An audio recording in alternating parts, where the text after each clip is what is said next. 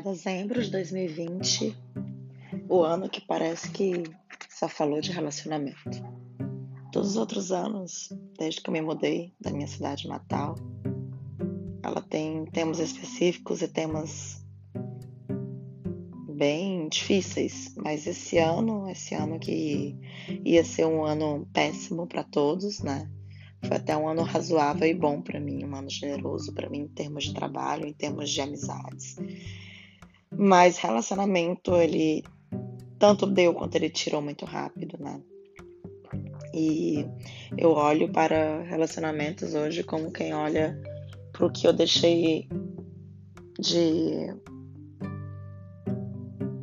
de investimento para mim. É, agora eu, tava, eu comecei a ver aquela série Undoing e eu vejo a exuberância da Nicole Kidman, maravilhosa, né? Com seu marido inglês, notavelmente é, seu, seu fã, né? Você olha assim, tu vê como ele é admirador dela.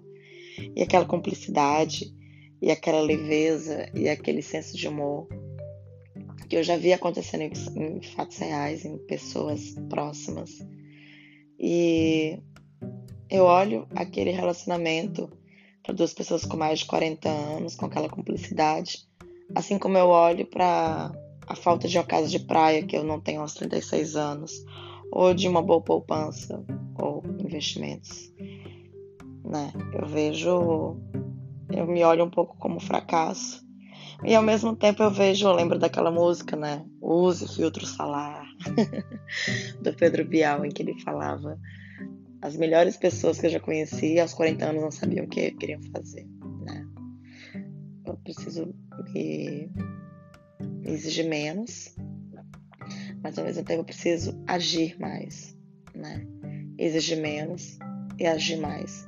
Agir para que eu possa um dia não exigir tanto para que eu possa um dia dizer, olhar para trás e dizer, eu fiz o mínimo para que essa minha meta ela fosse alcançada. E eu acho que a falta de meta, a falta de planejamento, a falta de orientação é que me traz essa sensação de exigência. Porque quando eu me noto em falta com algo, eu percebo o quanto eu deixei para trás tanta coisa boa que eu podia ter feito. E aí eu falo de relacionamentos, quem sabe, né? Falo de investimentos, eu falo de vida. É, sempre fui muito de viver tudo que eu pude viver, né? Extrair tudo que houvesse de melhor. Mas, e assim também foi com relacionamentos. Mas hoje eu olho e penso assim que eu poderia ter pensado melhor em alguns relacionamentos, eu podia ter valorizado mais quem esteve ao meu lado né? Mas é, a gente nunca sabe, né? A gente é o que é hoje, graças ao que vivemos no passado. E a gente só encontra pessoas hoje, graças ao também ao que elas viveram, ao que elas abriram mão, ao que elas viveram de melhor.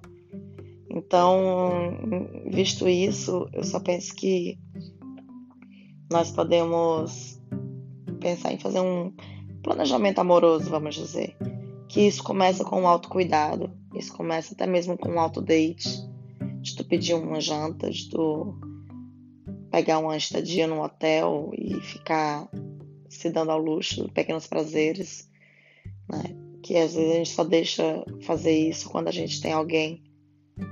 E na falta de alguém, a gente fica ansiosa para que essa pessoa apareça.